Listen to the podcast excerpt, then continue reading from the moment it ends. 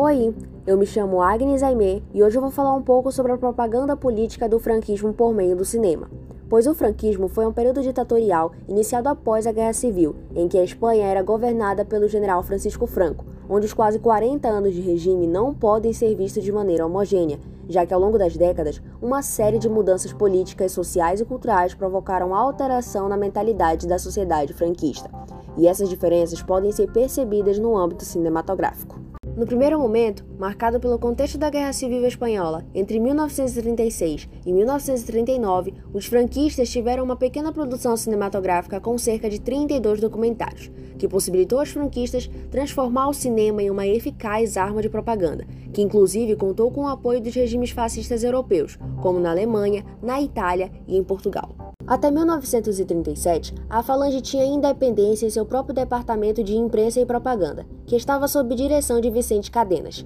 mas foi Antônio Calvati que dirigiu o setor cinematográfico e, por falta de recursos, trabalhou com sociedades privadas, como a Um Filmes e a Filmes Pátria. O primeiro documentário do período foi produzido por Joaquim Martínez Arboleia, em 1936, que recebia o nome de Alma e Nervio de Espanha, ou Alma e Nervo da Espanha que conta que antes de a Espanha ser um controle militar centralizado, a Falange Espanhola tinha tido a iniciativa partidária para combater o bombardeio de Guernica, em que eles expuseram que era devido a dinamiteiros e incendiários republicanos. Outro documentário de destaque recebe o nome de Frente de Vizcaya El 18 de Julio, ou Frente de Vizcaya e 18 de Julho, produzido em 1937, uma média-metragem que acusava as tropas republicanas de serem as responsáveis pela destruição de Guernica. Outro documentário é o chamado Derrubamiento del Exército Rojo, ou Derrubada do Exército Vermelho, em 1938, sobre a Batalha de Turuel. É importante reforçarmos que o Exército Vermelho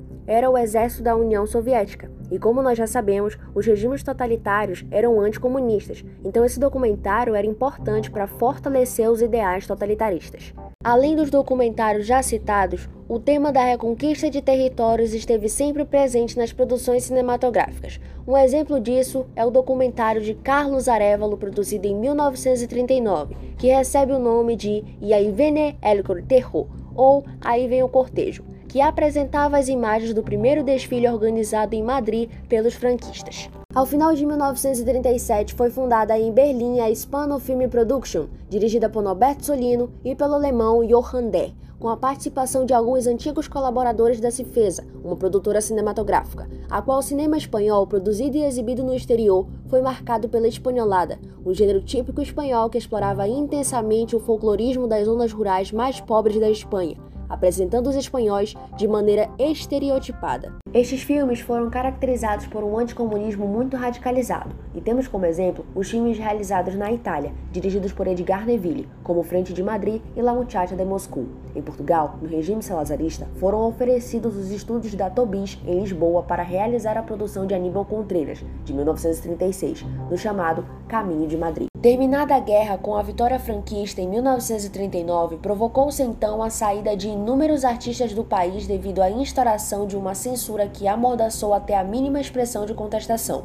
pois a produção espanhola se limitou a dar um apoio direto ao regime e a servir aos seus interesses. É importante verificar que as autoridades franquistas haviam fixado os princípios gerais da censura, que inclusive inspiraram a Ordem de 2 de novembro de 1938, com o seguinte fundamento Dado que o cinema exerce uma inegável e enorme influência sobre a difusão do pensamento e sobre a educação das massas, é indispensável que o Estado vigie sempre que haja algum risco que possa impedi-lo de sua missão. Os dois organismos censores eram a Comissão de Censura Cinematográfica e a Junta Superior de Censura Cinematográfica. Uma novidade que ocorreu em 17 de dezembro de 1942 foi a criação dos Noticiários e Documentários Cinematográficos, ou NODU uma iniciativa da vice-secretária de Educação Popular, destinada a difundir a obra do Estado e a manter as diretrizes adequadas das informações. Decretou-se então que a partir do dia 1 de janeiro de 1943, a projeção do NODU seria obrigatória para todos os locais de exibição do país, possessões e colônias.